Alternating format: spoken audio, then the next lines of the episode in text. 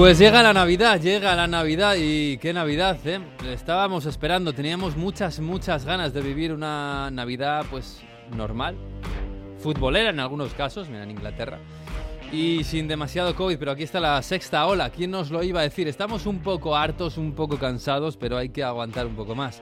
Y aguanta la Premier, ¿eh? Este fin de semana hemos tenido solo cuatro partidos de 10 y viene el super eh, fin de semana de la, de la Boxing Day. En fin, el próximo día 26 vamos a tener fútbol, casi seguro, en la Premier y en la radio. Aquí estaremos para contarlo, pase lo que pase. Bienvenidos al episodio 15 de Onda Fútbol. En Onda Cero. A ver cómo termina, casi nunca termina en gol, casi nunca termina en gol, casi nunca termina en gol. El Messi hasta el fondo, casi nunca termina en gol. ¡Gol! Onda Fútbol. Fútbol internacional con Miguel Venegas. Palla all'area di rigore, si gira Cassano, magico movimento, Balotelli, rete! Rete! David Villa darting through the middle. He's got it between the two, and he's won the game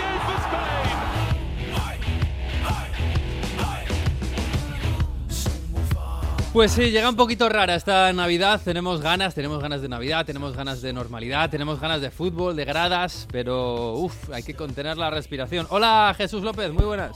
¿Qué tal? Muy buenas. El La- la aspiración tiene un significado Sí, jorobado, ¿eh? sí, sí, fastidiado, sí, sí. Oye, está la cosa, eh, está UK, sí, ahí sí que están conteniendo la respiración, ¿eh? Madre mía. Sí, está muy mal el país ahora mismo por culpa de Omicron, sobre todo en cuanto a casos. ¿eh? Es verdad que luego veremos qué pasa con las hospitalizaciones, etcétera, que parece que no es tan grave, por Sí. suerte, pero, pero el virus sigue apareciendo, sigue fastidiando vidas y, aunque sea secundario, pues también el fútbol Mm. lo tiene bastante estropeadito. Sí, nos está amenazando, es verdad que estamos mucho mejor que hace un año, ¿eh? Eh, mucho mejor, y hay que también tener esa perspectiva, pero claro, es que tenemos ganas de estar como hace dos. En fin, hola Mario Gago, muy buenas. ¿Qué tal? ¿Cómo estáis? ¿Cómo lleváis el tema del pasaporte COVID? Esto que Bien, bien. en España poco a poco estaba llegando y que en Italia eh, ahora lo van a hacer todavía más eh, reductivo. ¿va? Empieza el Super Green Pass. Antes era el Green Pass, ahora el Super Green Pass. Yo no sé qué camino llevamos. En fin, eh, te va a durar solo cinco meses eh, la vacunación, si no, se te va a caducar el pasaporte COVID. Y lo vas a utilizar hasta para entrar en los centros comerciales. Así que espero que lo tengáis todo. Bueno, ahora en. Inglaterra para entrar al fútbol, que no me parece Sí. tampoco una locura. Desde la semana pasada, sí. Sí, En Italia sí. es para entrar al fútbol también Super Green Pass. O sea, tienes Super que estar vacunado al menos siete meses. Ya.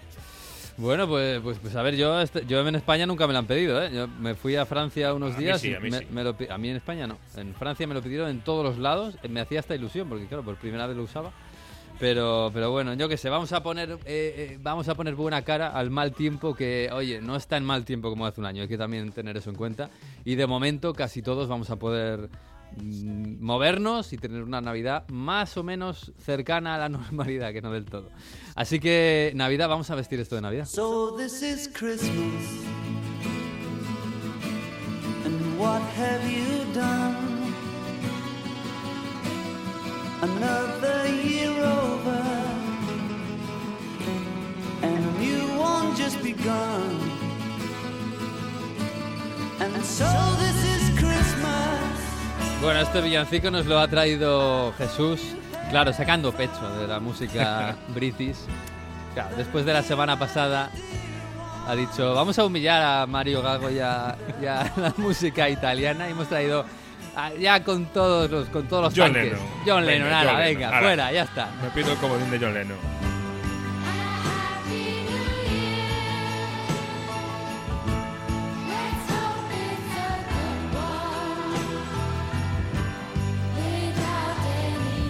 Mario, ¿tienes algo No que quiero entrar en esta. no, no entro en esta batalla. Lo ¿No? mío es San Remo, eh, Eurovisión con campeones con Maneskin y. Retreat, yo, me, retreat. yo me- yo me voy a jugar la, la carta ignoranta, ignoranza, como se dice en Italia, el tras italiano más adelante. Ay, ay, ay. No entro en En- batalla. entrega las campanas y disuélvete, Mario. Sí.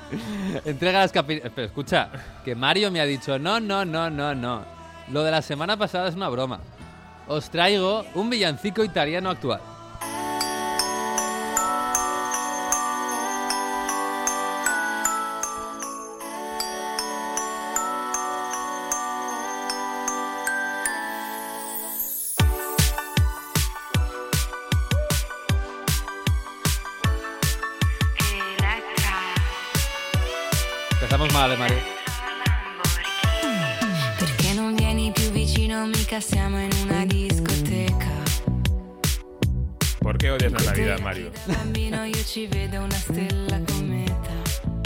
Un villancico, ¿eh? Sois, eh. detto a nessuno che mi manca il respiro quando, quando, quando tu non ci sei. Io non ci credo al destino, io ho spostato il vestito quando, quando, quando mi guarderai. So già che non capirò niente, niente. Ho voglia di una notte folle, folle. Ti cerco sempre tra la gente, gente. Sarà bellissimo, già adesso vieni qui per dirti che. Se questo Natale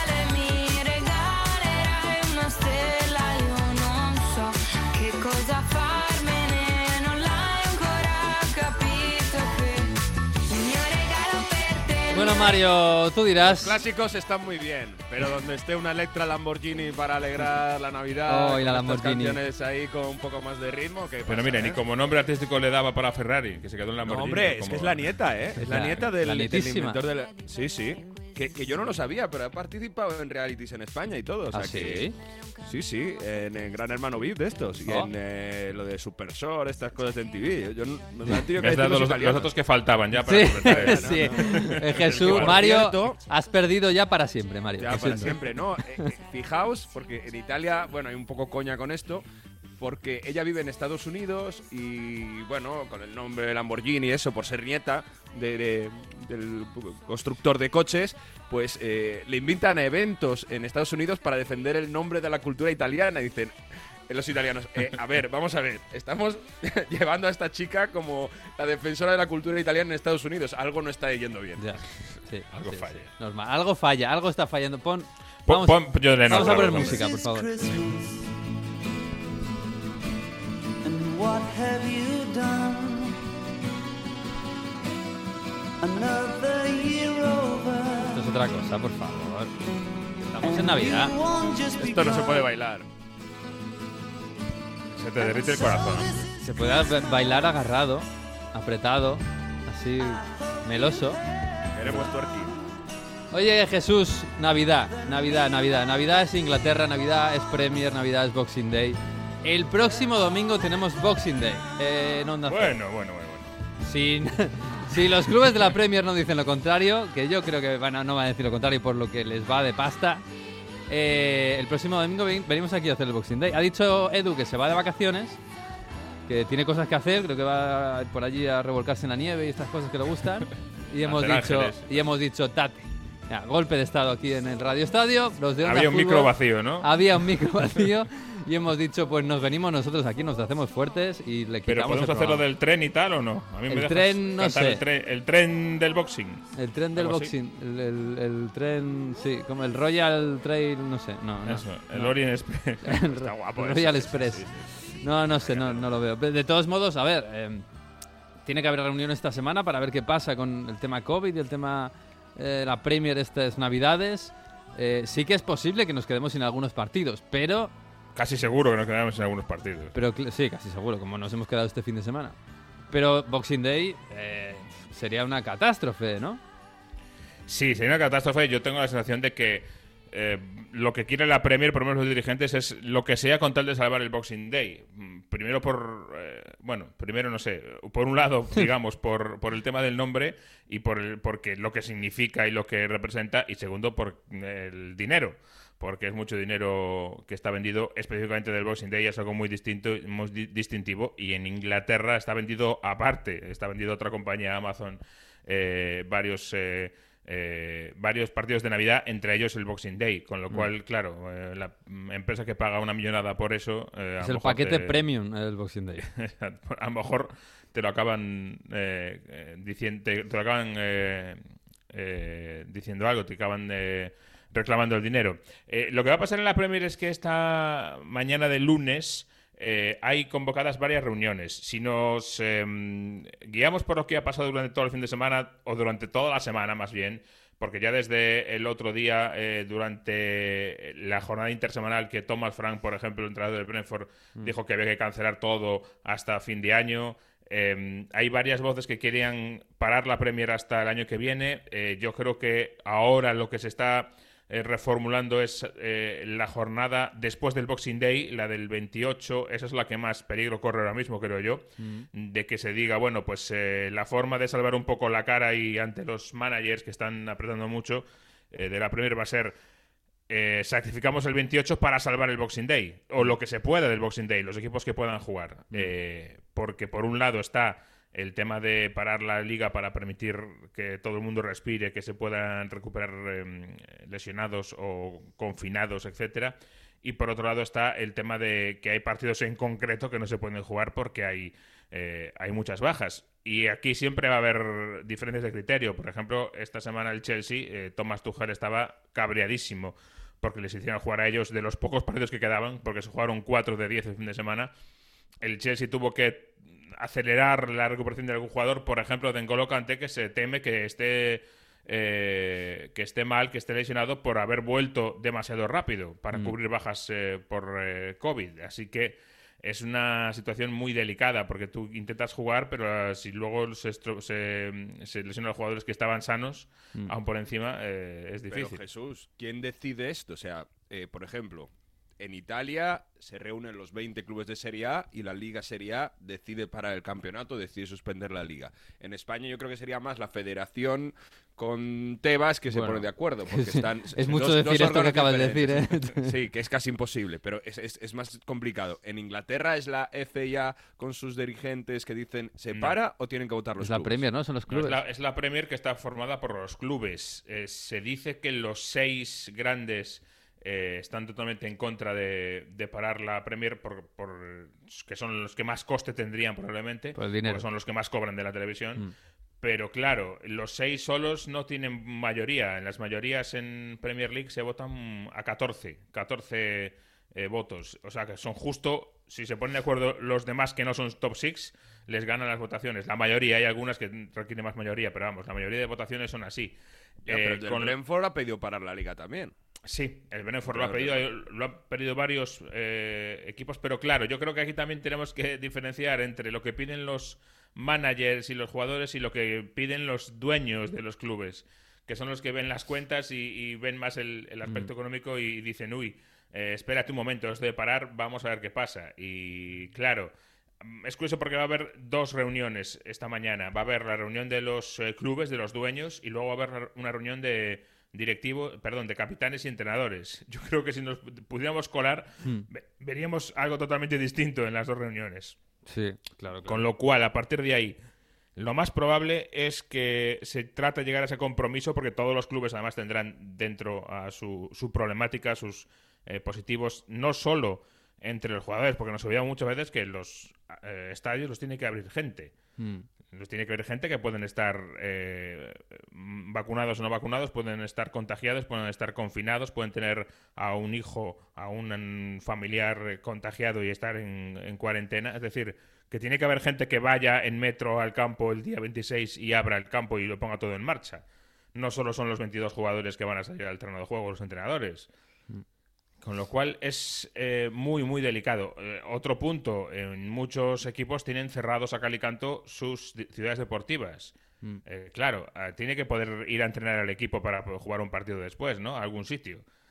Si no, se va a poner de moda, os acordaréis, en el primer confinamiento que habían pillado a Mourinho Sí, con varios jugadores en un parque, parque. Sí, en sí, el parque del norte de Londres, allí corriendo. Sí. Claro. Es complicado, Es- es, es complicado. muy complicado. Sí, sí, sí. Pero bueno, al final tiene pinta de que el Boxing Day lo van a salvar y el que no pueda jugar porque tiene muchos positivos, pues eh, que se cancele su partido en concreto como ha pasado este fin de semana. En fin, así que, bueno, eh, tú Jesús eh, eh, estás disponible, ¿no? El día 26. Habrá que Sí. contar, habrá que contar. Hay un City Leicester que no está mal, ¿eh? Hay City Leicester, bueno, y, y hay varios partidos interesantes, pero además yo creo que lo interesante de ese día es, es el, el global, ¿no? Sí. Todo lo que se pueda jugar, vamos. todo lo que se pueda jugar y todo lo que se pueda contar, porque esto es no solo juegan los eh, equipos, sino es un fenómeno social en Inglaterra y también hay que contarlo porque aquí en España es completamente distinto. Tú, Mario, vienes, ¿no? Sí, sí, ya he comprado. Os voy a traer un panetón histórico. No lo voy a desvelar, Oh. lo voy a desvelar el 26, pero un panetón histórico. Así que preparad, venid con. No, no desayunéis muy fuerte, no comáis mucho, porque el postre va a ser bueno. Pues bueno. va a el ser 26 trabajando no- estamos sin familia, o sea que no hay problema, habrá hambre. el 24 de 4 a 7 de la tarde. Oye, el que se quiera venir a merendar y ver fútbol, pues eh, puede hacerlo. Hola, Oye. Alberto López Frau, muy buenas. Yo me apunto al panetone, ¿eh? Muy buenas a todos. Hombre, hombre, claro. Bueno, sacas el panatone y aparecen amigos por todas partes. ¿eh? Aquí, panetone y café y fútbol. Bueno, yo, llevo un roscón más, más español, Vale. pero bueno, lo que queráis. Sí, sí, sí, sí. Oye, que, que, que nada, va a ser un, un Boxing Day un poco extraño, pero hay que contarle a la gente cómo es el Boxing Day, ¿no? Y, y que esto para los futboleros es, es, es una gran fiesta, eh, inexportable, yo creo, por lo menos a corto plazo, a cualquier otro país que sea Inglaterra, y que es única, ¿no? Y, y que forma parte incluso de la propia historia y el tuétano del fútbol. Sí, es cultural. eh, yo creo que es inexportable porque en España eh, nunca ha habido costumbre de, de jugar en Navidad. Os acordáis, hasta hace varios años se paraba todo por completo, jugaban partidos las comunidades autónomas, que ahora juegan algunos, Sí, pero en, en ningún momento se, pues, se podía pensar en, en jugar la liga aquí. Yo creo que es, eh, en Inglaterra es, es un día espectacular, pero ellos sí han conseguido que esa atracción sea a nivel mundial porque entre que la mayoría de competiciones no tienen partidos y el propio atractivo de la Premier y del Boxing Day han conseguido que yo creo que si miráramos las cifras de, de televisión ese día a nivel mundial en todos los países un poco futboleros Mm. eh, se dispara la audiencia. Es un día que se está mucho en casa incluso aquí en España hay muchas comunidades que es fiesta entonces es un día magnífico para ver fútbol. Es una pena. La situación del covid es un poco para todos. Eh, al final yo creo que cuando nos pongamos a nosotros a contarlo la gente que lo esté viendo a verlo o a escucharlo pues se va a centrar en el fútbol. Y lo que comentabais ahora de los equipos, yo creo que son todos muy egoístas en ese sentido, no miran por el global. El que tiene más, los grandes quieren jugar porque ingresan televisión y porque tienen mejores plantillas y pueden sustituir mejor a los jugadores que están de baja por COVID o por otros motivos. Y los que van a protestar son los que tienen peor plantilla, menos ingresos. Al final, eh, la pandemia decían que iba a hacernos mejores y yo tengo muchas dudas. Uf, no, Pero, pero eso ya, yo de- creo que eso ya lo hemos dejado aparte. Ya no. claro, pero el atractivo del Boxing Day es extraordinario y lo que decíais ahora, hay partidos, ese, ese City Leicester es magnífico, Mm. pero bueno, a la una y media hay un Liverpool Leeds, que vamos a ver si se juega, pero también es un partido sensacional, ese Tottenham Palace, no, hay, hay partidos francamente buenos. ¿eh? Sí, bueno, hay equipos que parece que están salvando un poco el, el- el- de momento el COVID. Y uno es, bueno, no es el Liverpool, que es verdad que los tiene casi todos vacunados. Que, Mm. que, bueno, contaremos qué ha pasado en el Liverpool Leeds de, de por la mañana, partidazo. Y luego el City, el City está más o menos eh, manejando. Ese City Leicester. Eh, bueno, el Leicester vemos la mejor versión del Leicester que este año ha sido un poquito irregular, pero es uno de los pocos que le pueden hacer frente, hacer frente al City tal y como está. Sí, sin duda. Bueno, el City está a un nivel extraordinario. Sí. Al final lo dices y siempre hay alguien que te salta ya. Bueno, ¿y la Champions qué? Bueno, la Champions ya veremos, pero el nivel futbolístico que está exhibiendo el City y jugadores, o sea, en particular Cancelo, por ejemplo, ya no solo por el gol, ¿eh? sino por cómo está jugando. Eh, Kevin De Bruyne yo creo que está otra vez volviendo a- al Kevin De Bruyne que nos tenía acostumbrados, Sterling a ver portería, el nivel colectivo del City está haciendo sensacional, pero sí, el Leicester es uno de esos equipos que puede hacer mucho daño, porque tiene centrocampistas magníficos, porque tiene centrales, a mí esa pareja de Evans Oyunchu me gusta muchísimo, Mm. si Tillemans tiene el día, es un jugador que asoma en campo contrario y que tiene un disparo extraordinario, Bardi siempre, siempre es Bardi, bueno, pues sí, es un partido muy, muy atractivo. Parece que ahora mismo, en este momento de la temporada, el City lo tiene todo para escaparse, a ver si aguanta el Liverpool el tirón, porque creo que la Premier eh, gana mucho si sigue emocionante hasta el final, pero el City parece que ha puesto la directa. Mm, Bueno, pues vamos a verlo. El City Leicester, tenemos también Norwich Arsenal, que hay que echar un Sí. ojo a Arteta, que el Arsenal está muy bien. Está, fíjate con cuatro cositas, que tampoco la plantilla ahora mismo del Arsenal es para tirar cohetes. Tenemos un Tottenham Crystal Palace, un West Ham, que sigue siendo revelación contra el Southampton, y un Barley Everton, que, que no, está, no, está, no está mal el menú. ¿eh? ¿Vas a venir de paisano o, o- o disfrazado? Porque tienes, tienes una colección de camisetas que, ojo, ¿eh?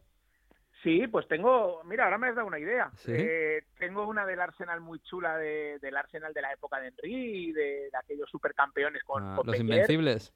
Sí, y luego del, el Liverpool juega a la una y media, pero la, de la- las mejores camisetas que tengo es la del Liverpool campeón de Europa del 81, la de Kenny Dalglish, la que le gana la final al Madrid en París Sí. con el gol de Alan Kennedy. Tengo esa camiseta con el 7 de, de Kenny Dalglish. Venga, me una idea. Llevaré una apuesta y alguna para enseñar. Ay, que qué merece bonito. la pena. Sí, Y sí, por sí, encima un, un jersey de Navidad de Papá Noel o algo.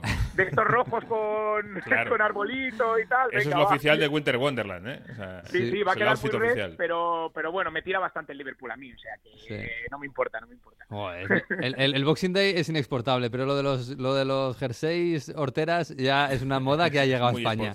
sí, Los clubes sí, de sí. fútbol, ¿eh? Más de lo lados. deseable, yo creo que ha llegado a sí, sí, España. sí. Terrible, terrible. Pero mira, una cosa, una clave de, de las, los emplazamientos del Boxing Day es que se hacen adrede para que sean desplazamientos cortos, para que tú te puedas llevar a los niños al, al fútbol. Pues por eso Liverpool Leeds, eh, Wolves Watford, que están cerquita, dentro que cabe, Brighton Brentford, Norwich Arsenal, Sports Crystal Palace, es decir, es una de las claves más importantes y que por desgracia, pues esta situación la ataca directamente. Pero bueno, eh, ojalá que aún así pueda haber algo de, de público visitante, ¿no? Porque esta es una de las, de las gracias de- del Boxing Day. Pues sí. Pues sí, pues nada, Alberto, que, que nada, te esperamos aquí el próximo domingo a las 4. Si quieres venirte antes para el panetone de, de Mario, por si, bueno, Mario a lo mejor llega tarde, eh, también te lo digo. Pero, Bueno, pero sobre, sobre las tres y a ver qué hay, ¿no? Sí, sí, sí. Llevaremos algo para aportar, por Sí, sí, sí. Yo a partir de las 3 estoy ahí, que hay Boxing Day de Serie B, ¿eh? de Segunda División Oh, Italiana, ¿sí? así que... Qué guapo. Ah, podemos ver al Parma de, de Buffon. El, el Parma es un poco antes, a las 12 y media, Parma Ay. Crotone, pero tenemos un Monza Perugia, un Regina Brescia. Ah, Oh, qué bonito. partidazos. Qué bonito. Pues mira, si, si nos cancelan en Boxing Day ya tenemos que hacer. Claro.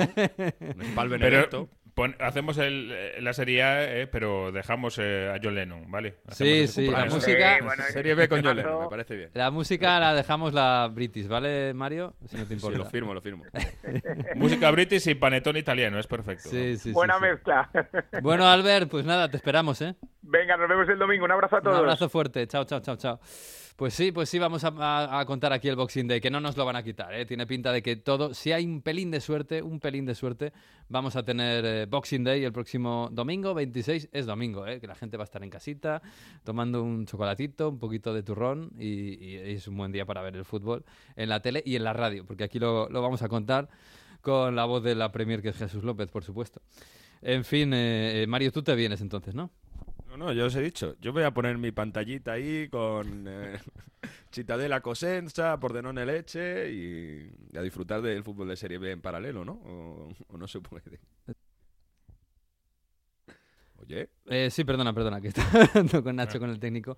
Que, escucha, yo eh, eh, hemos puesto a John Lennon, pero la semana pasada nos trajo Jesús el villancico de moda en, la, en, en UK, que es Ed Sheeran y Elton John. Eh, fantástico videoclip. ¿eh? sí, bueno, el videoclip es un poco... El vi- el videoclip es muy bueno. Es, video- es muy, muy de flema británica. Tiene ese humor, esa, esa retranca, ¿no? Británica. Sí, la retranca sí está Mola, bien, mola, mola. está bien. Yo te digo una cosa, lo pasamos un poquito por alto porque el fin de semana pasado, la semana pasada fue un programa un poco caótico, pero llevo toda la semana con esta canción.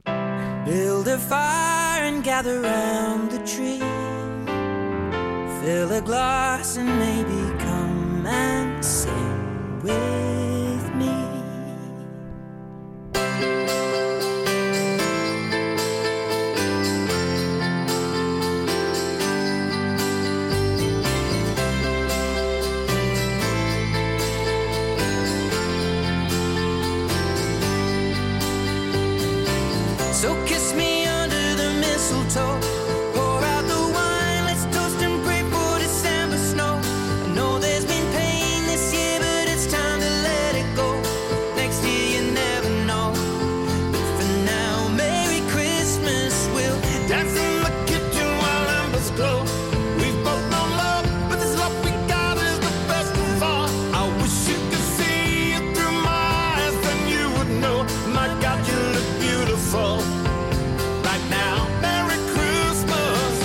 Pues así llevo toda la semana con esto la canción, con Elton John, que, que Jesús tiene ya unos años, pero sigue cantando igual casi, ¿eh?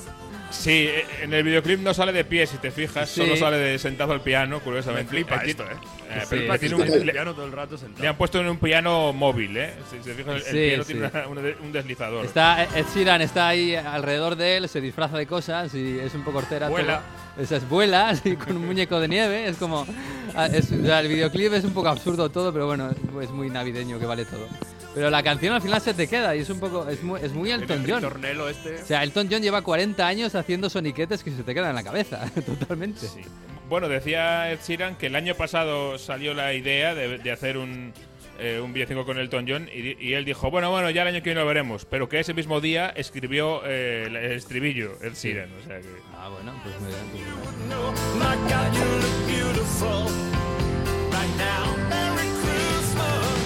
Pues esta me la apunto también para el día 26. Oye, este fin de semana, aparte de lo de la Premier, que ha pasado mucho, y en, la- en Italia, que ahora que también contaremos, eh, ha habido fútbol en Francia y tenemos ha, ha habido algo muy bonito que es la Copa de Francia, que es un torneo muy especial al que se le echa poco ojo fuera de Francia. Hola, Manu Terradillos, muy buenas.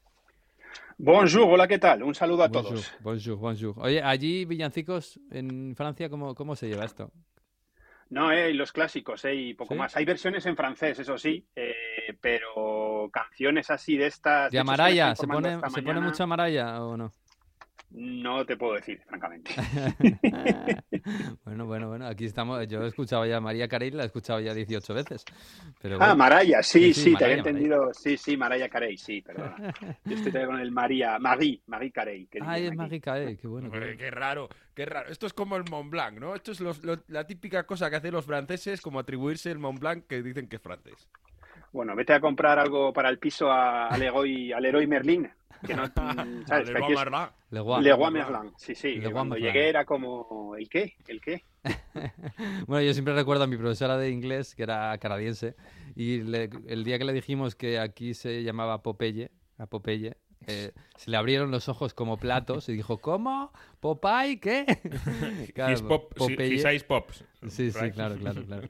En fin, Bueno, oye, aquí, mm, aquí los, los pitufos son los Strumpf. los Fijaos Strums, qué, los qué- qué bonito Ah. suena, sí. Ay, qué qué bonito bonito. suena, ¿eh? Sí, sí, sí. Qué agradable. Ay, ay, que da un poco de miedo. Eh, oye, la Copa de Francia ha pasado esta- este fin de semana, que es un torneo muy bonito, porque es un poco una FA Cup, pero en cuatro continentes. Eh, es verdad que este, en esta ocasión no... Claro, aquí, para quien no lo sepa, pueden participar equipos de, de toda la Francia metropolitana y colonial, es decir, eh, eh, equipos de Martinica, equipos de, de algunas islas de África, de, de- Sí, de Mayotte, etcétera, etcétera. Sí, sí. etcétera. Es verdad que este- esta, en esta ocasión no ha llegado ninguna al 32 avos de final, que es cuando entran los de primera división, ¿no? Sí, sí, había dos, ¿eh? Ah, había dos. Había dos, pero se han quedado los dos fuera. El, el Jumeau en Suacia, que se diría que le metió 10 el, el eh, Girondin de Burdeos, y el, Ah. eh, que es de, mm, es de Mayotte, y luego de Reunión el De, San Ma- Denis, de que, Mayotte, ¿dónde está eso? Eh, es una isla que está junto a, junto a África, a la derecha, entre Madagascar y el Ah, continente sí. africano. Sí, sí. Y luego el San Denis, que es de la isla de la Reunión, que perdió contra el Jura Sud Foot, que es un equipo más pequeño. Ah, qué bonito eso, Jura, ¿Y quién les paga el viaje? ¿La federación? Claro, La federación, sí, siempre, siempre es el equipo de la mm, de ultramar que viene, excepto algún caso que ha habido especial cuando había ida y vuelta, y es la federación la que, la que se encarga de, del pago. Qué pues bueno, Mayotte, hay que ir a- de vacaciones, eh. Sí, sí, claro. Estaría bien, sí, sí. Una meta del tour en Sí. Mayotte, por favor. Si nos paga la federación el viaje, yo- fantástico. O sea, es que sería fantástico. Estoy viendo fotos y está guapísimo. Sí, sí, sí. Claro, es, un, claro, es una copa eh, intercontinental, es fantástico. Eh, algún día veremos a una de estas enfrentarse al Paris Saint Germain, posiblemente, o al Marsella. Eh, eh, oye, lo que por cierto, el Marsella eh, le tocó un, un equipo de quinta división, bueno, igual que el Paris Saint Germain, lo que pasa es que les hicieron sufrir, tuvieron que, que remontarles y al final hubo hasta, hasta, hasta un pequeño homenaje a esos jugadores, ¿no?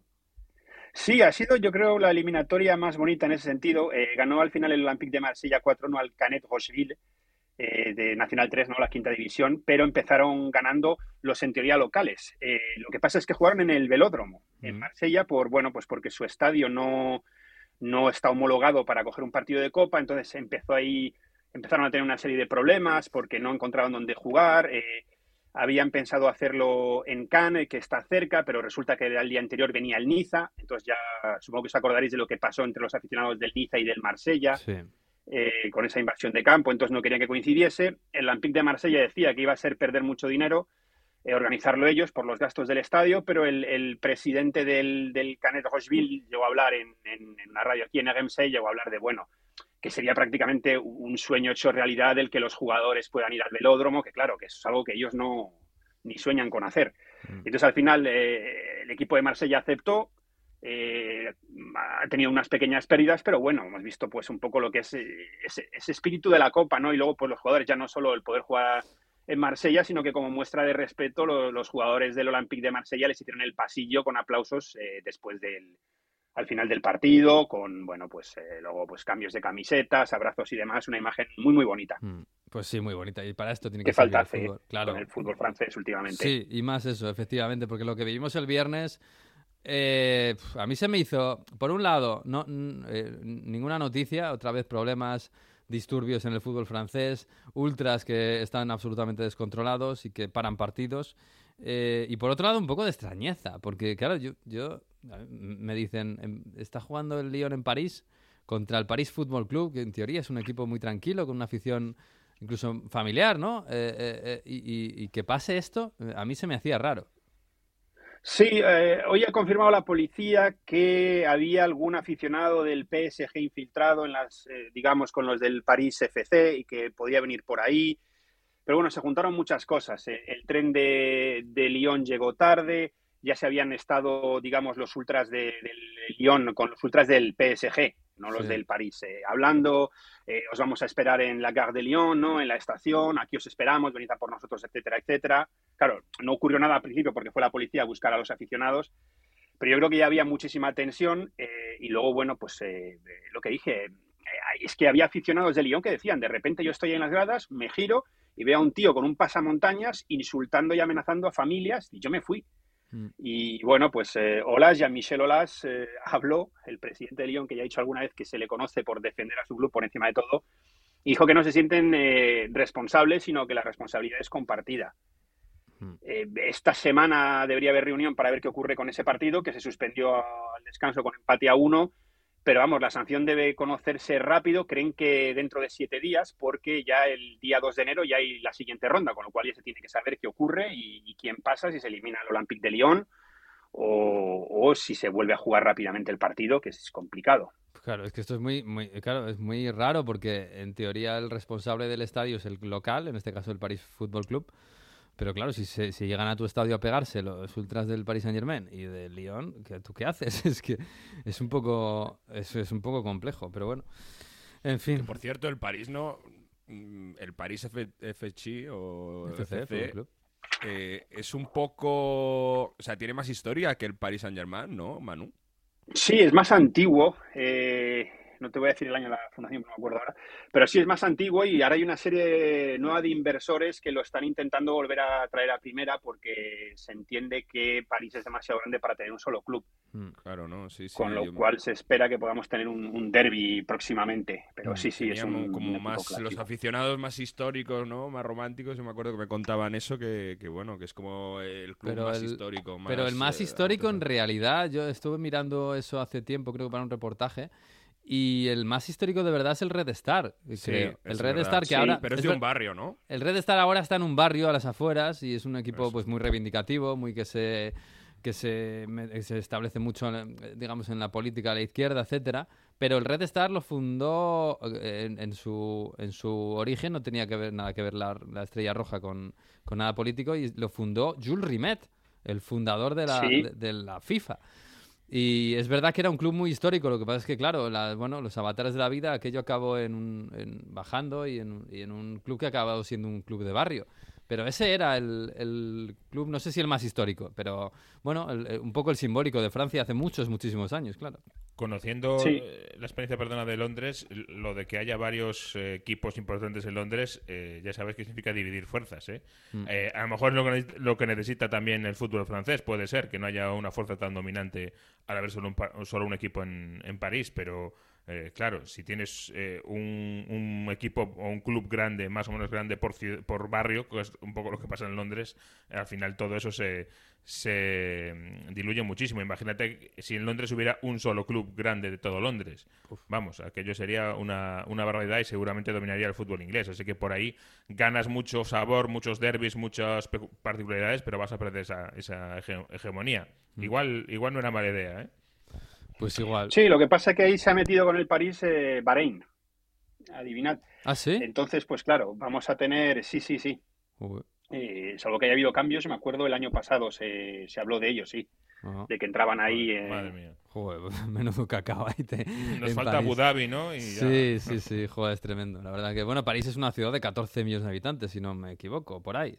Es una ciudad enorme. Sí, por ahí anda. Entonces- Por cierto, que hablabas del Red Star que se ha quedado fuera también, eh, que ha perdido con el, Con el con Mónaco. Mónaco. Sí, Sí. sí, sí. Sí, fíjate, los anticapitalistas han perdido con el Mónaco, que también tiene su curiosidad. Eh, pues nada, pues, pues ahora os vais de vacaciones, ¿no, Manu? Ya el fútbol hasta, hasta Reyes o así.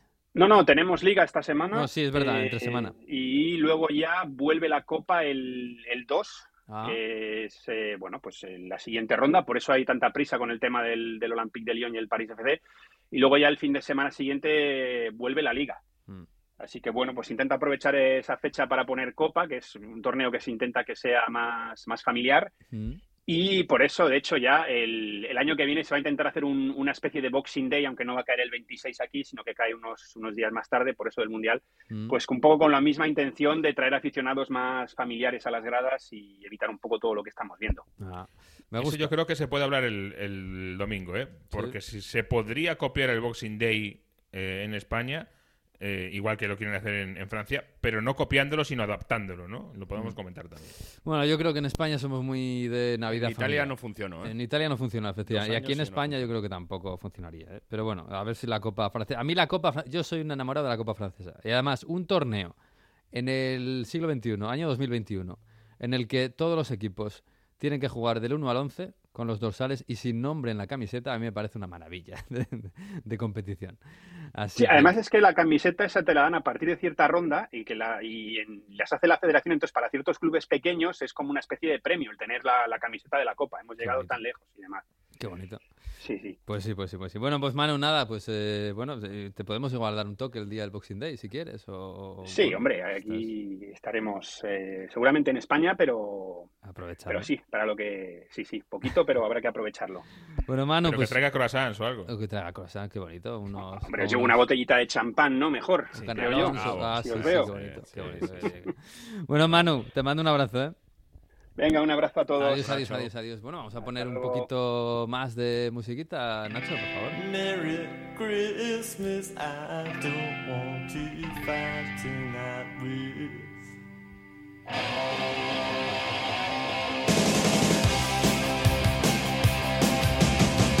Merry Christmas, I don't want to fight Bueno, esto no es British, pero bueno, casi. Son los Ramones, eh, New York, New York. No está mal, no está mal. Como villancicos también es muchísimo, infinitamente mejor que los italianos, desde luego. Eh, Jesús, de lo de este fin de semana en la Premier, de lo que se ha jugado, que al final se han jugado los mejores partidos, porque el super partido era el Tottenham-Liverpool y además no defraudó en, lo en- en el espectáculo. Y, y bueno, es verdad que al, al final el que ganó fue el Manchester City, porque empataron Tottenham y, y Liverpool, pero fue el partido lo tuvo todo, ¿eh? Sí, la verdad es que fue, eh, decía alguno, el partido de la temporada hasta ahora. Pues eh, Puede puede ser. ser perfectamente, porque sí.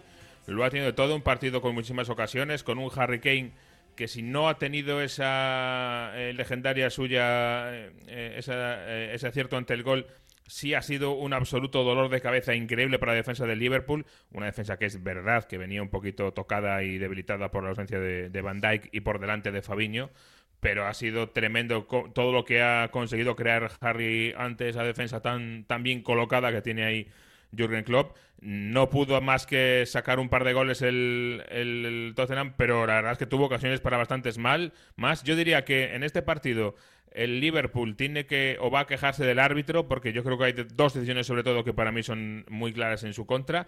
Y luego el Tottenham tiene que quejarse de su acierto y de Allison y de Kane, porque Sí. tuvo muchísimas opciones, una clarísima de Dele Alli desde el descanso, pero clarísima que la saca Allison. Eh, muchas más ocasiones el, el Tottenham para haber ganado el partido sin ninguna duda. Mm. Y también dos quejas importantes para mí del Liverpool. Una, la famosa expulsión. No la expulsión en sí, porque yo creo que si te expulsan y haces tras lo de Robertson no te puedes quejar nada, Sí, porque. Robertson... La de Robertson era roja también, Sí. sí.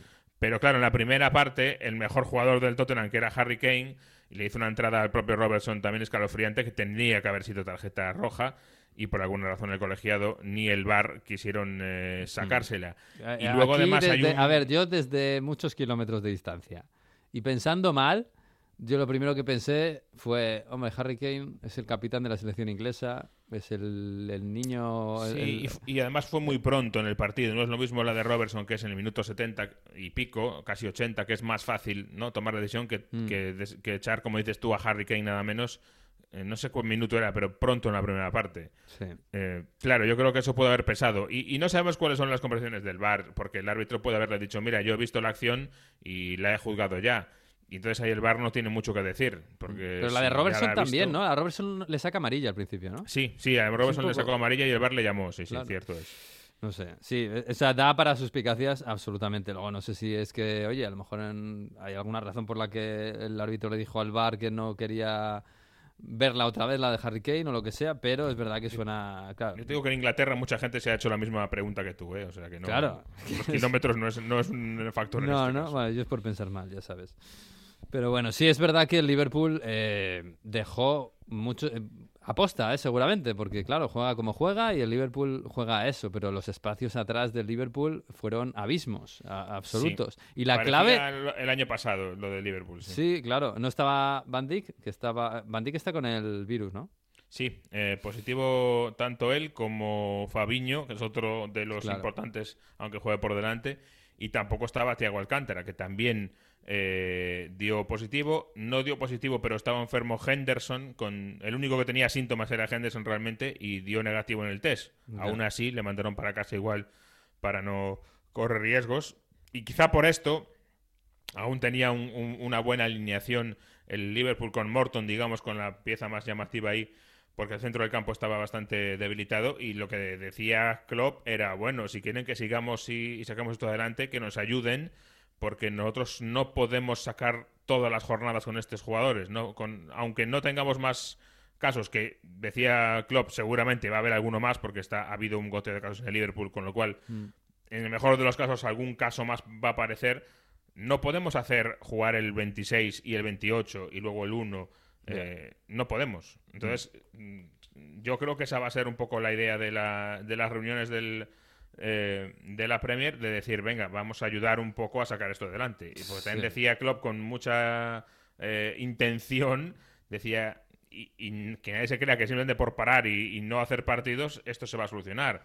Tenemos que parar, meternos en casa, ponerle vacunas a todo el que no la tiene, y insistía mucho en eso, porque hay un problema que se ha intentado eludir de forma pública en la Premier, pero hay un problema gordo con eso.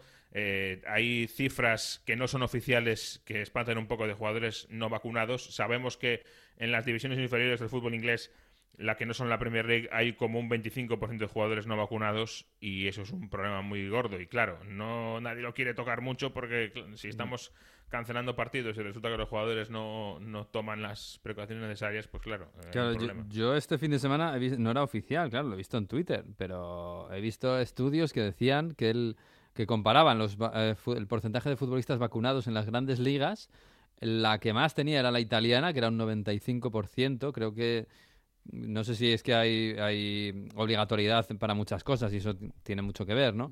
No, pero casi, sí. Claro, para Obligación moral, como decía una Claro, pero, un futbolista en Italia, si quiere ir a un, ir a- restaurante, tiene que estar vacunado. En Inglaterra no. Claro. Entonces a, no yo- ser que, a no ser que ese poste de futbolista te, no te lo. Ah, no te lo sé, sí, puede ser. Pero No, vamos, no, la- las pero- cifras eran Italia tenía un 95. Sí. Alemania, Francia y España estaban muy parecidas en un 90, 90 y algo. Y luego estaba Inglaterra un 68, creo que era, o, o algo así. Claro, hay una diferencia bastante grande. Sí, fíjate además que Jürgen Klopp aún lo decía el otro día que mm, de cara al mercado de invierno uno de los criterios que puede usar el Liverpool o cualquier equipo, pero ahora en cuanto al Liverpool, Mm. es que el futbolista esté vacunado o no. Mm. Sí, sí, claro.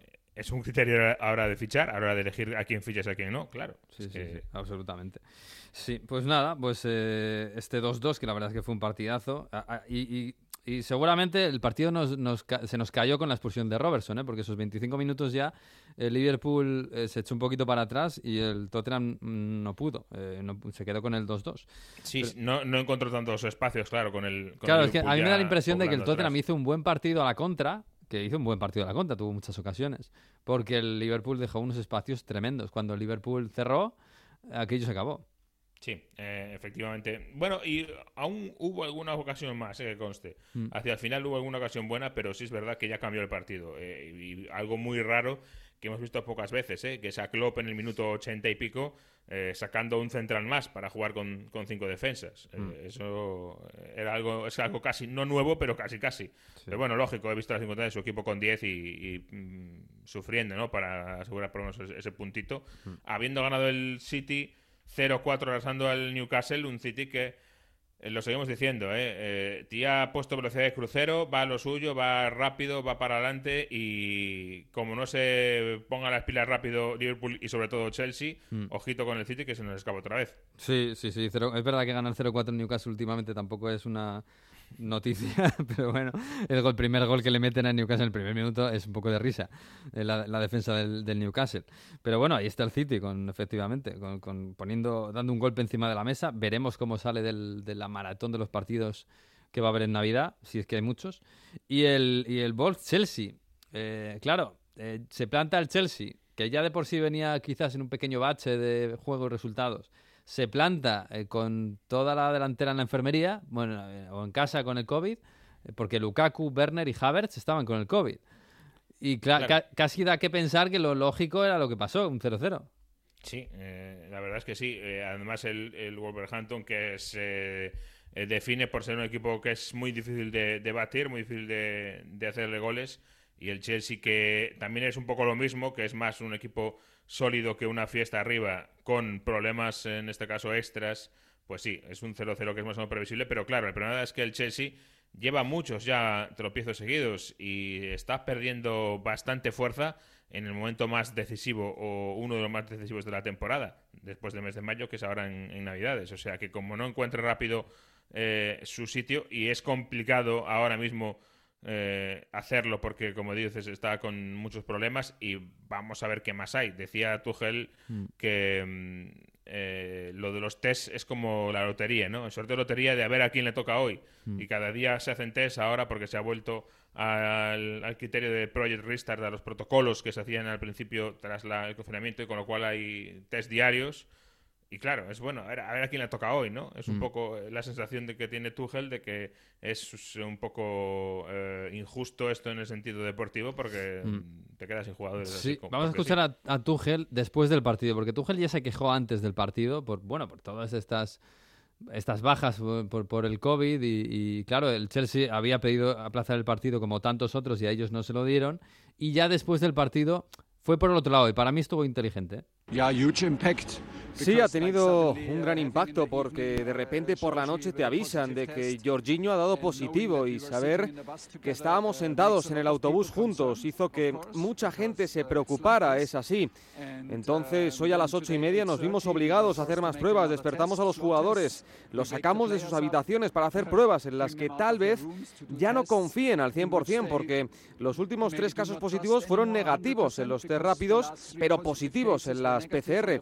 Entonces los despiertas, escuchas diferentes historias sobre la prueba de Georgie, negativa, positiva. Eso no ayuda. Normalmente nos enfocamos. Hay una razón por la que tratamos de enfocarnos en los partidos, así que no estábamos 100% enfocados. Nosotros no nos hemos sentido seguros. Es así.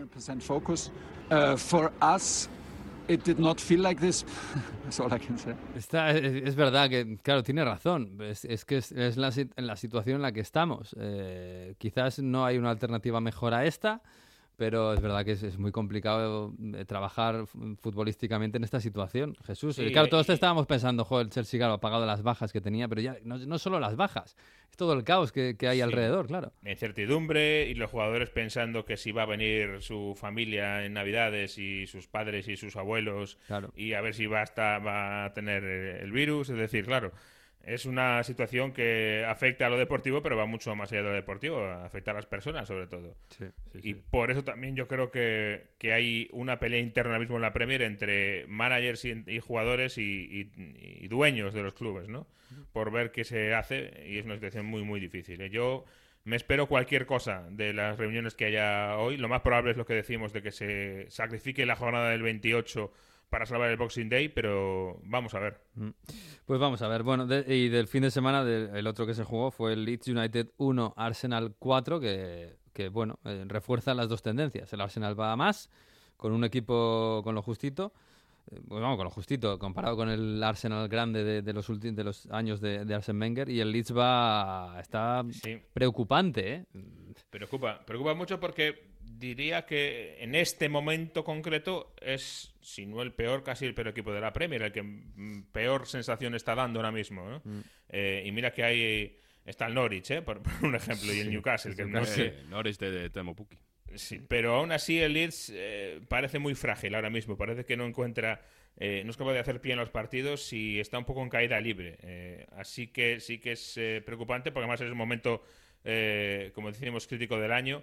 Y luego eh, lo contrario del Arsenal, fíjate que es un poco mentiroso, pero estar cuarto es un, un espaldarazo gigantesco para ellos. En una semana muy complicada cuando ha explotado y ha saltado por los aires eh, el tema de Arteta y Aubameyang.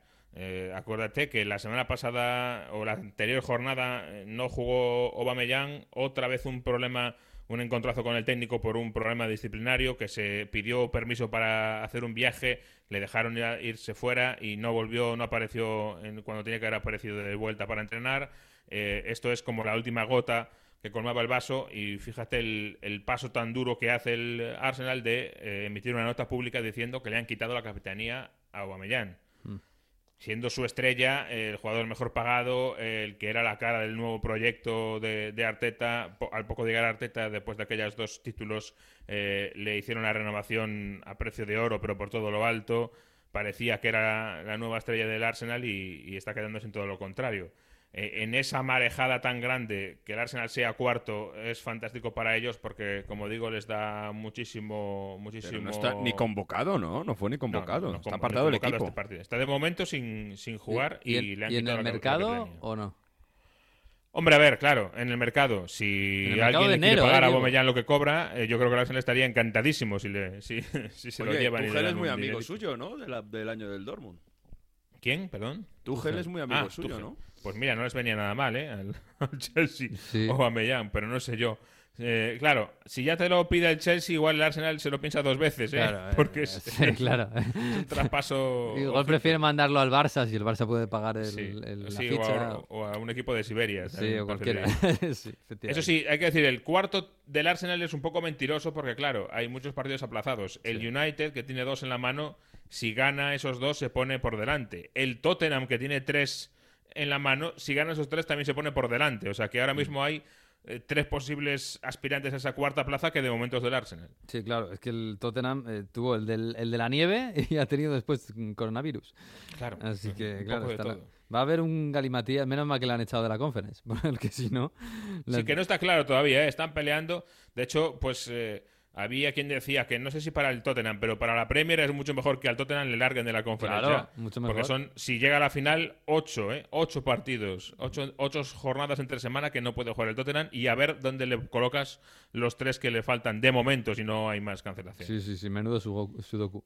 Que mejor que le echen, ¿eh? que no puede jugar, pues nada, para adelante. En fin, bueno, eh, ha traído Mario de repente otra canción de Navidad.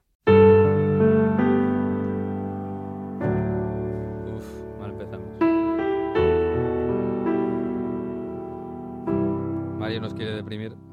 Mi arrendo, mi arrendo al freddo che fa da quando ti sei arreso. Io non sono nessuno, ma tu sei troppo. Mario, ¿qué es esto? Chi ero ormai un Tiziano mistero. Ferro. Tiziano Ferro. A casa ci sto sempre un niente, i giorni li conto a mente. Tiene Ferro muy triste, ¿no? Sí, sí. Perché il mio lavoro è il perdono di Es deserto. canción emocionante de Navidad. Pues aquí Emocionante. está. Tiziano Ferro, Un poco, Casa un poco bajona, ¿eh? ancora con tutto quello che mi piace, con tutto quello che ho più Bene, di bene. me, con tutto quello che non mi piace di te, con tutto quello arriba, che ¿eh? Vorrei da te, con tutto quello che mi piace. Vamos, vamos, arriba, con tutto quello che ho più di me, con tutto quello che no, non mi piace di te, con tutto quello che vorrei a casa a Natale. Bueno, Tiziano, bien, bien. A casa en Natal. Bien. todo lo que le gusta. Muy bien. Mario, creo que me quedo con la Lamborghini, ¿eh? también te lo digo. Ah, a ver. Es que al final les encanta. è una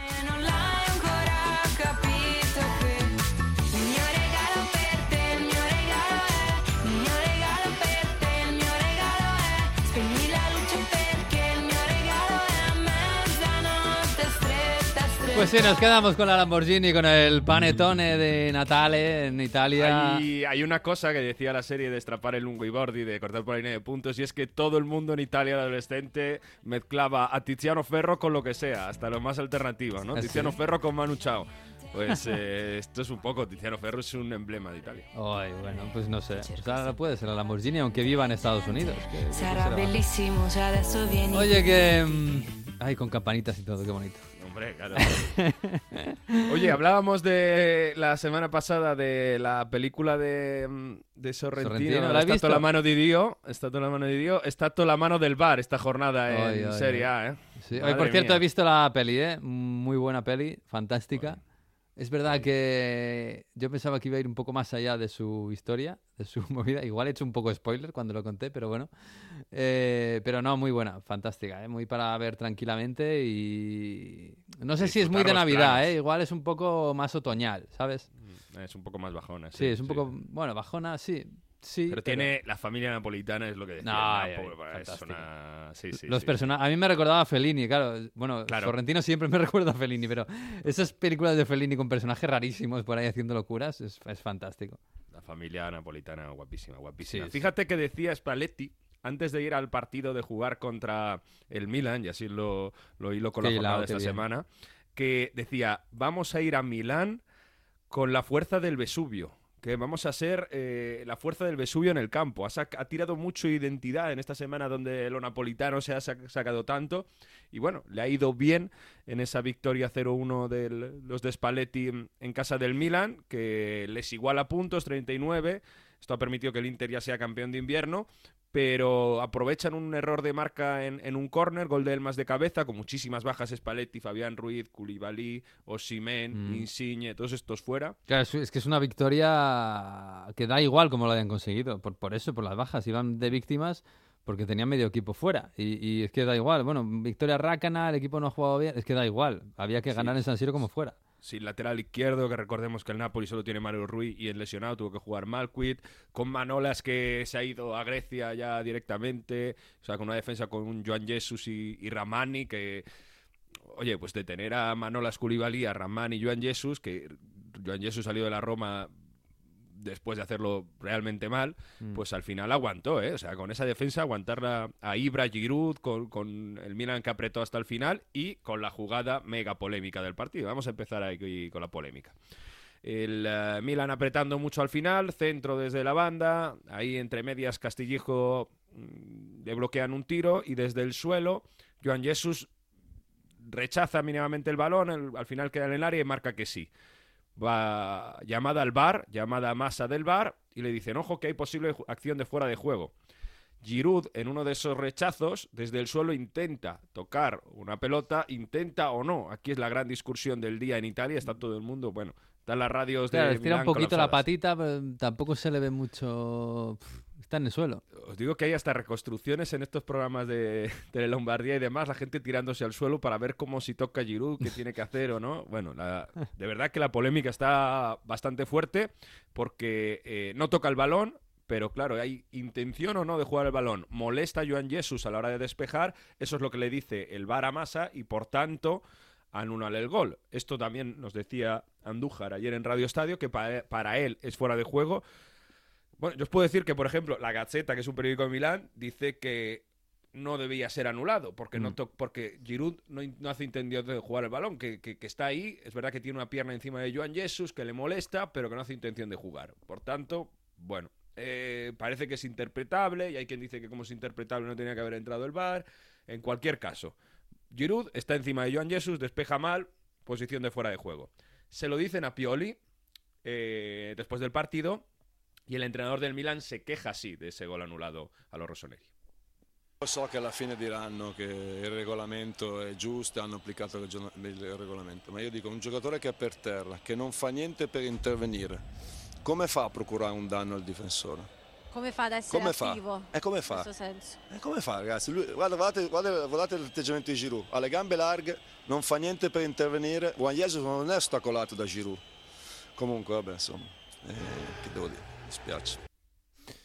Me gusta mucho ese tono de Pioli. Otros habrían montado un espectáculo, pero ah, ¿qué dobbiamo fare? ¿Qué tenemos que hacer? Andata così. Es un poco raseñarse, que se dice en italiano, ¿no? Sí, lo, que, lo que De- dice es que Giroud no hace nada por jugar Eso. la pelota, ya está. Eso es, creo que se entiende bastante Sí. bien, ¿no? Dice, está Gambia a terra, con las piernas en el suelo, eh, no está coliza a Joan Jesus, que, que también está con el, en el suelo boca arriba. Dice, ¿qué cosa debe fare? ¿Qué tiene que hacer Giroud? Está ahí tumbado y, Mm. No se puede no quitar. puede hacer nada, Mm. no puede hacer nada. Pero claro, aún estando ahí y el hecho de moverse, según Andújar, insistimos, eh, es fuera de juego. Sí, sí, sí. Bueno, no sé, la verdad es que eh, es cierto que eh, hay jugadas, va- vamos a ver otras jugadas que, que nos van a recordar a esta. Andújar siempre dice que cada jugada es distinta, pero claro, nos van, nos van a recordar a esta y seguramente van a pitar justo lo contrario. Yo no sé, a mí yo lo vi en directo, vi, la, vi, vi cuando lo anularon y yo dije, "Mm, no entiendo muy bien por qué lo anulan. Pero bueno, entiendo la explicación de Andújar también. y- y- pero, pero es lo de siempre. Vamos a ver otras jugadas y hemos visto otras jugadas en las que pasa algo similar, digamos, interpretable de la misma forma y que se interpreta de forma contraria. Y, y eso también va a cabrear y, y- y cabrea. Ahora os voy a contar otra acción parecida que pasó en Atalanta-Roma, que en este sentido sí que han pitado igual. Pero es verdad que uf, eh, el tema del VAR en Italia, la sensación es que es bastante más intervencionista que en otras ligas, sobre Mm. todo si, como parece en España, va a cambiar un poco también la, la directiva. Pero en cualquier caso, es verdad que al Milan le falta esa chispa arriba para marcar goles que encontraba con más facilidad otros años. El Milan también tenía las lesiones de Rebic, tiene las lesiones de Rebic y Leao, que no son grandísimos jugadores en el sentido de que son jugadores que te determinan un partido, pero es verdad que a la hora de dar amplitud al equipo, de cambiar el ritmo, a lo mejor eso le está faltando un poco y sobre todo tenemos a un Brian Díaz de que después de que recibió el COVID le está costando resalir. ¿eh? Eh, yo creo que esa línea de tres que jugó ayer con Krunic, Brian Díaz y Junior Mesías detrás de Ibra, mm, de hecho, la acabó cambiando totalmente el propio Pioli, que dio minutos incluso a Samu Castillejo, que sabéis que está, va a salir en el mercado de enero.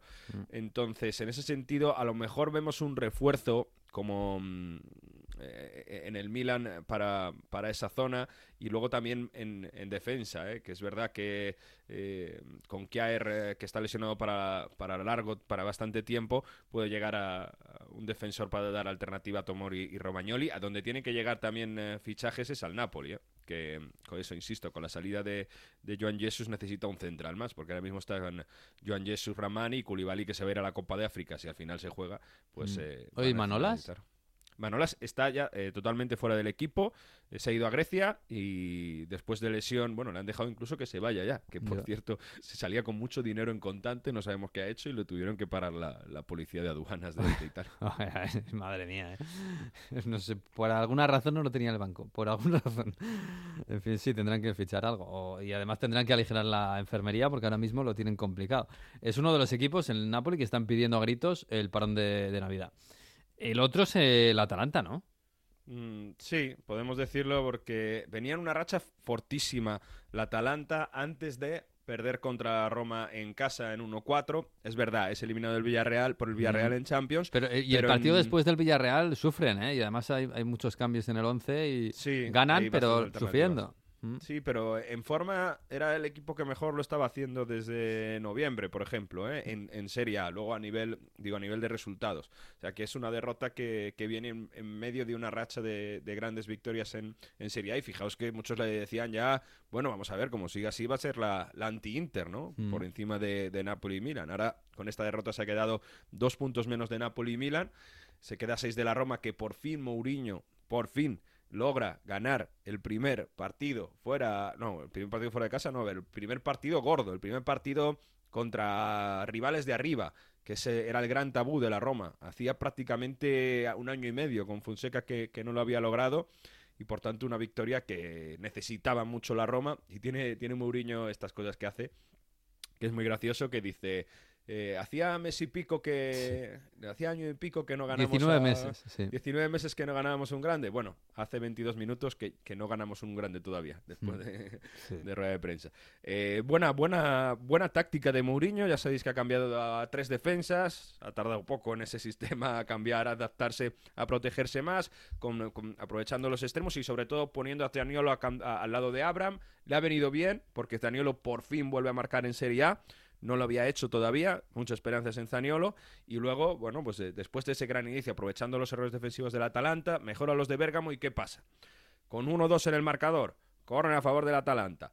La toca mm, un atacante en el, eh, en el primer palo, eh, dentro del área pequeña, y Cristante, con la ayuda de Palomino, se mete el balón dentro. Es una acción muy parecida a la de que hablamos de Giroud con Joan Jesus. En este caso, en un córner, pues en el segundo palo van a intentar Cristante despejar, Palomino a rematar, la toca Cristante y por tanto Bar fuera de juego. Aquí Palomino influye determinantemente para que Cristante se ponga, se, marque en propia puerta, porque teniendo al- al defensa argentino detrás, pues eh, no puede despejar y se acaba marcando autogol.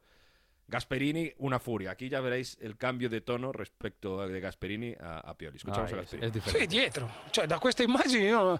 Ma eh, ragazzi, ma scherziamo, ma il VAR ha, ha 26 telecamere, ma... Cioè, ci facciano vedere che, che la tocca Palomino e più nessuno parla. Ma se no, questa roba al video come si fa a interpretare diversamente? ¿Cómo se fa?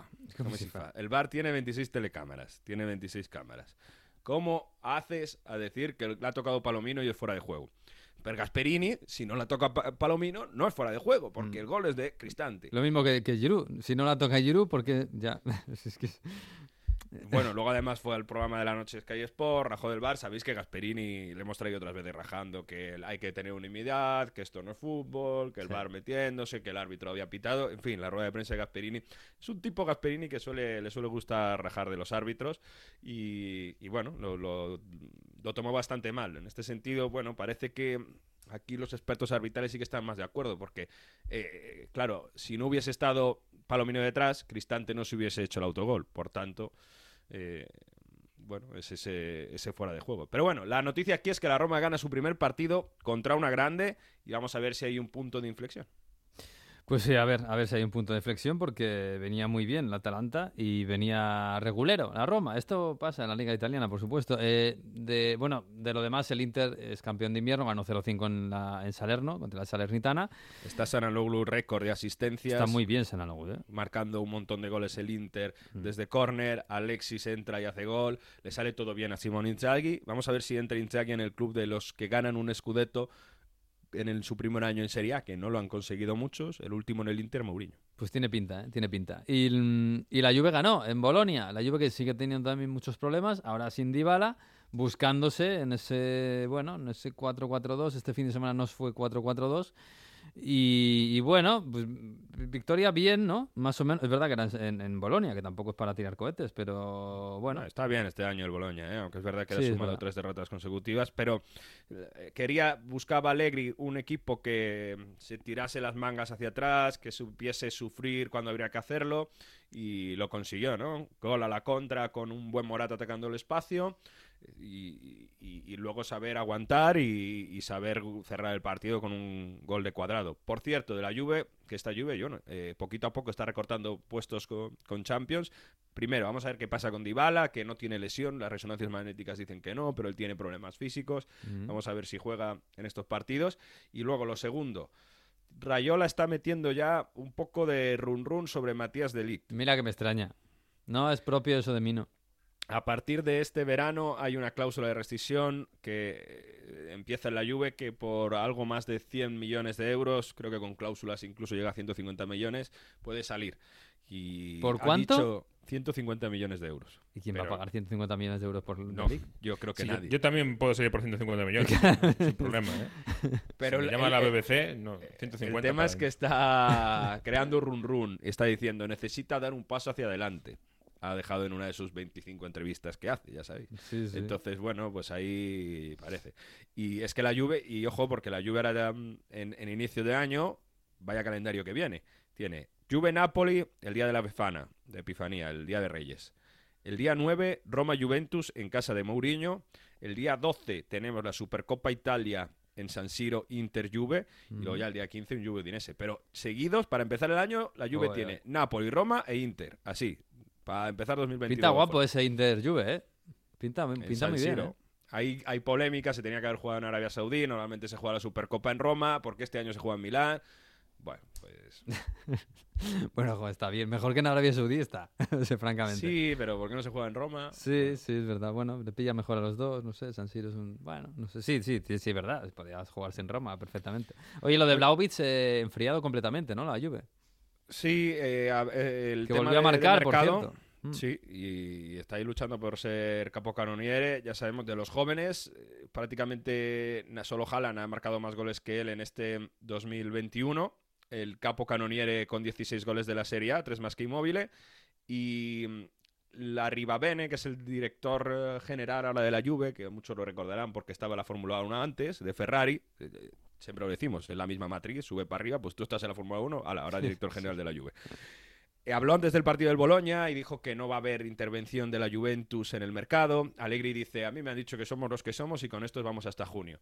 Pero es verdad que ahora mismo la Juve no tiene potencial económico para meterse a Vlahovic y si llega alguien, que esto lo tenemos que hablar con Manu lo mismo el domingo, el tema Icardi. Si Icardi decide salir del, del París y, y- y además lo, lo pueden hacer la Juve con una cesión, podría llegar ese delantero a la, a la Juve. Es el único refuerzo que se ve factible que se puede hacer, que venga Icardi a la Juve, que además como salió caliente del Inter, pues yo creo que ahí no, no le importaría. Sí, sí, Mormo, Mormo, joder, fantástico. ¿Cómo Oye, lo vamos a pasar? antes eh? de cerrar, tema Salernitana, que a lo mejor os ha llegado algo a España. Bueno, pueden echar a la Salernitana en la sí. Serie A, pueden... eh, ¿Qué pasa? Van a, van a echarles a partir del 31 de diciembre. Lo sabéis, los que escucháis Onda Fútbol. La Salernitana es propiedad del presidente de la Lazio también, Claudio Lotito, que, bueno, es un personaje bastante peculiar, con mano dentro de la federación, de política. En el momento que sube a la Serie A, la Federación Italiana, para que no adulteren la competición, le dicen, oye, tú no puedes meter mano aquí, te vamos a meter, eh, vamos a ver, tiene que comprarlo alguien. No encuentran a nadie que lo compren y ponen a unos gestores a que, a- a que gestione la Salernitana, porque, insisto, no puede ser presidente de dos equipos al mismo tiempo. Claro, esa gestora todavía se habla con Lotito, pero bueno, eso Claro, es que al final, por mucho que haya una gestora, si Exacto. La Salernitana llama a la Roma y le pide un jugador, Eh. claro, la Roma Eh, va a decir, vale, pues muy bien, toma. El tema sigue bastante caliente. Y además el- la, la Lazio ganó goleada a la Salernitana. Bueno, en fin, en ese sentido está bastante caliente. Le pusieron la federación a la Salernitana y a Lotito a su gestión que vendieran el club antes del 31 de diciembre, porque si no está violando una ley que dice que no puedes tener dos clubes en Serie A al mismo tiempo. No han encontrado ningún comprador. El plazo concluye el 31 de diciembre. Y si la sensación es, luego a ver qué hace la federación, porque para no cargarse la liga, pero si no encuentran un comprador, la Salernitana puede ser excluida del campeonato. Uh, pues sería una pena por la, por la gente de Salerno, la verdad, eh, por Riverí, por ejemplo. Pero claro, es que sí que es verdad que es un poco es un poco sospechoso que haya un personaje que tenga dos clubes eh, compitiendo entre ellos y compitiendo en, en una liga con muchos más equipos. En fin, pues nada. Eh, tengo ganas de ver yo a Mino Rayola este, esta primavera, ¿eh? dando entrevistas por todos lados. Tiene, tiene ah, el tema de Ligt, que acaba de contar Mario, tiene el tema Haaland, que está Pogba. muy candente, y tiene el tema Pogba, que no es que esté candente, pero acaba contrato el año que viene. Así Y que... un tema Erling Haaland que va a estar muy, muy caliente. Uy, eso va a estar, eso ya está ardiendo. Pero bueno, va a ser un, sí, va a ser una primavera preciosa para el bueno de Mino Rayola. En fin, vamos a vamos a meter a sí, vamos a ir cerrando esto poco a poco.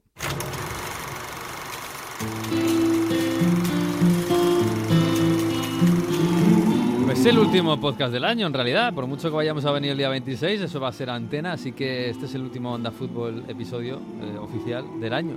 Así que es el último episodio del curso de Historia Futbolística 2021-2022, que nos trae, como siempre, Víctor Gómez, el profesor, que nos va a hablar de Belgrado. Belgrado, con raíces religiosas y culturales que engloban diferentes influencias como la yugoslava, montenegrina, croata, macedonia, herzegovina o incluso musulmana, es verdad que se lleva a cabo uno de los espectáculos deportivos más violentos del mundo, el Bechiti Derby o el Derby Eterno, duelo protagonizado entre la Estrella Roja y el Partizan, el norte y el sur de la ciudad divididos por un kilómetro, pero que convierten en una zona de guerra en cada enfrentamiento. Ambos clubes fueron fundados al finalizar la Segunda Guerra Mundial y antes de la constitución de la República Federal Popular de Yugoslavia del Mariscal Tito. El momento cumbre de su historia tuvo lugar durante los tiempos de la Yugoslavia socialista. El Estrella Roja nacería un 4 de marzo de 1945, mientras que los partisanos, el Partizan, el 4 de octubre del mismo año como, equipo del ejército, aquellos partisanos yugoslavos que lucharon contra las tropas nazis. Con el paso de los años, la hinchada de la Estrella Roja empezó a destacar por su nacionalismo serbio, el cual no era permitido dentro de la República Federal Socialista de Yugoslavia entre 1963 y 1992. Ni ese ni ningún otro motivo que pusiera en tela de juicio el dogma de Tito, de la Yugoslavia de Tito, hermandad y unidad. Sin embargo, los hinchas del Partizan, aunque siguieron cercanos a la policía y al régimen, a partir de la década de los 80 se fueron acercando a las ideas de Estrella Roja, empezando a mostrar sin ningún tipo de tapujos símbolos nacionalistas serbios. Incluso, en la guerra de los Balcanes, muchos hinchas de Estrella Roja se enrolaron en las milicias paramilitares serbias. Incluso su grupo ultra, los del IE, los héroes, se unieron a Arkan en la Guardia Voluntaria Serbia, llamados los Tigres de Arkan. El trasfondo político en el derby de Belgrado va más allá de sus gradas, si bien la extrema, la rivalidad extrema entre ambos bandos se potencia con la actividad futbolística, la ideología actual de ambos, ambas gradas las une. Ambas hinchadas mantienen una postura ultraderechista y nacionalista serbia, llena de racismo, también desprecio y repugnancia por el comunismo. En lo estrictamente futbolístico, debemos destacar que su primer enfrentamiento tuvo lugar el 5 de enero de 1947, con una victoria de 4-3 para el Estrella Roja. En títulos, la hegemonía es de la Estrella Roja. Cuentan con una Copa Europa y una Intercontinental de 1991, además de 60 títulos nacionales, entre Liga y Copa. Mientras que el Partizan cuenta con 44 trofeos en sus vitrinas, que de carácter europeo solo cuenta con la Copa Mitropa de 1978. Veremos si en Serbia seguirá brillando el rojo y blanco de la estrella o si volverá el negro y el blanco del Partizan. Pues sí, uno de los derbis más, más fuertes y más tremendos del fútbol europeo, el de Belgrado, entre la Estrella Roja, el Esbertas esta y el, y el Partizan. Bueno chicos, pues eh, nada, hasta aquí, eh, hasta aquí el Onda Fútbol 2021. El próximo podcast va a ser el año que viene. Antes estaremos aquí en el Boxing Day, claro. Ah, Ah, ¿boxing qué? ¿Cómo que dices? Boxing Day. Boxing, Day. Boxing panetone. Salvo que nos llegue el, llegue el coronavirus y, y nos diga que no. Pero hombre, yo creo, creo que sí, ¿no? Que quedan seis días. vamos a cruzar los dedos y vamos a hacer un bonito. Información de servicios, si alguno quiere ir a estas fechas a pasar Navidad en Italia, eh, los que viajen desde España, además del pasaporte COVID o Green Pass, como queréis llamarlo, hay que llevar PCR, ¿eh? También hay que llevar PCR. A pesar del, del pasaporte COVID. Aquí hay PCR y- y una playlist propia de villancicos, ¿eh? No vaya a Sí, sí, lleva su propia música. bueno chicos, abrazos. Nos vemos Hala. en seis días. Hala, pasarlo bien. Chao, chao, chao. Nos vamos, nos vamos. Hasta aquí ha llegado el episodio 15 de Onda Fútbol. El próximo será pues ya en 2022. Queda poquito, ¿eh? No pasa nada. Además, tenemos el Boxing Day dentro de seis días. Ah, nos vemos. Disfruten de la semana de la Navidad del fútbol, de todo. Y adiós.